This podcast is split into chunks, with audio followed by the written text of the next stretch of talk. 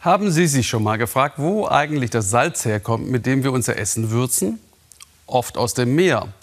Die Ile de Ré in Frankreich zum Beispiel ist bekannt für ihr Salz. Dort verdunstet das Meerwasser in großen Becken und Salz wird geerntet. Eine uralte Technik. Super anstrengend, sagt unsere Korrespondentin Friederike Hofmann. Dennoch wollten zuletzt wieder mehr Menschen Salzbauer werden, wenn da nur nicht die Klimakrise und der steigende Meeresspiegel wären. Muskelkater hat Laurent inzwischen nicht mehr. Kiloweise holt er Salz aus den mit Meerwasser gefüllten Becken. Hin und her mit seinem vier Meter langen Holzschieber den ganzen Tag. Ich hatte das ja noch nie gemacht. Auch nicht solche Handarbeit. Als Forscher habe ich viel Erfahrung, aber das ist ja keine körperliche Arbeit. Das ist bei weitem nicht so schwierig wie das hier. Salzgarten auf der Ile de Ré statt Schreibtisch in Paris. Jetzt arbeitet der 52-Jährige nur noch barfuß. Laurent ist eigentlich Biochemiker und forscht für die Atomindustrie. Vor einem halben Jahr hat er ein neues Leben begonnen. Mich fasziniert, dass sich ständig alles verändert. Dabei machen wir eigentlich die ganze Zeit das Gleiche. Aber die Natur ist großartig, jeder Tag ist anders. Die Farben ändern sich ständig.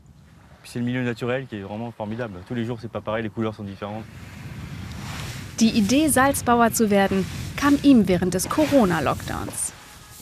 Die 800 Jahre alte Technik muss er erst lernen.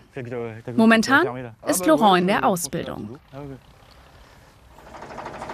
Hugues kümmert sich für die Kooperative der Salzbauern um den Nachwuchs.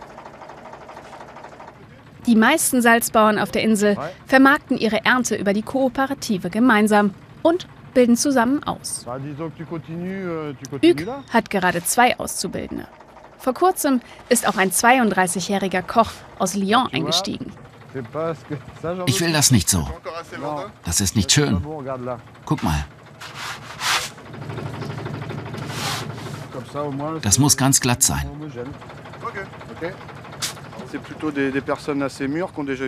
Wir bilden eher reifere Leute aus, die schon etwas Berufserfahrung haben. Ich glaube, Erfahrung auch in anderen Bereichen hilft, weil wir als Salzbauern alle unsere eigenen Chefs sind. Die Ile de Ré ist für ihre Salzgärten bekannt. Doch das Handwerk drohte zu verschwinden. Inzwischen gibt es wieder über 100 Salzbauern auf der Insel. Wir wollen unser Können weitergeben, damit das Handwerk weiterlebt.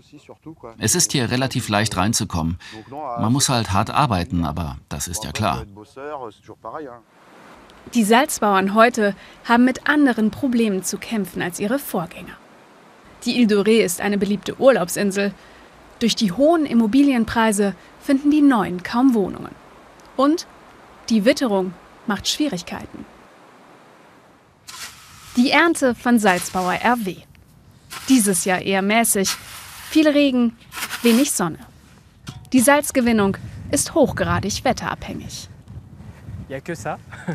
Wir haben nur das. Es ist nicht so schlecht. Wir tun, was wir können. Das müssten so 29 Tonnen sein. An den Becken stand RW schon als Kind. Er gehört zu denen, die hier geboren wurden. Der 39-Jährige ist in den Job hineingewachsen.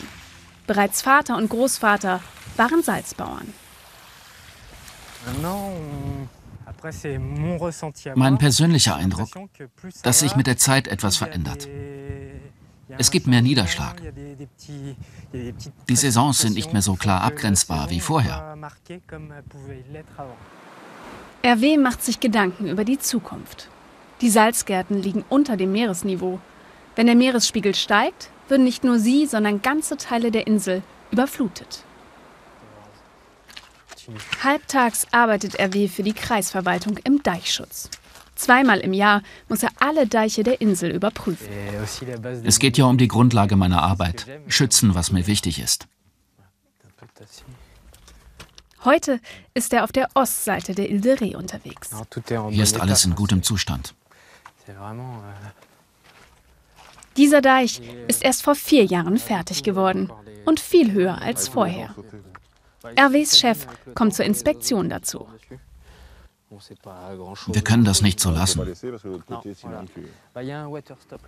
Bei dem schlimmen Orkan Xintia 2010 war hier alles überflutet. Jetzt werden nach und nach die Deiche erhöht, um die Insel zu schützen. Wir haben damit auf den Klimawandel reagiert, damit die nächsten ein bis zwei Generationen geschützt sind und das Ganze dann nochmal neu denken können. In etwa sechs Jahren werden die Deiche fertig sein. Laurent macht seine letzten Züge. Gleich geht die Sonne unter. Dann ist sein Tag vorbei. Er hofft, dass es auch nach Ende der Salzsaison im Oktober für ihn weitergeht. Ich würde mich gerne bald um meine eigenen Salzgärten kümmern. Als echter Salzbauer und nicht nur als Azubi.